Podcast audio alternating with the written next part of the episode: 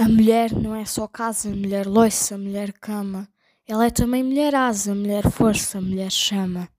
E é preciso dizer dessa antiga condição, a mulher soube trazer a cabeça e o coração. Trouxe a fábrica ao seu lar e ordenada à cozinha e impôs a trabalhar, a razão que sempre tinha. Trabalho não é só de parto, mas também de construção, para um filho crescer farto, para um filho crescer são. A posse vai-se acabar no tempo da liberdade. O que importa é saber estar juntos em pé de igualdade. Desde que as coisas se tornem naquilo que a gente quer, é igual dizer meu homem ou dizer minha mulher.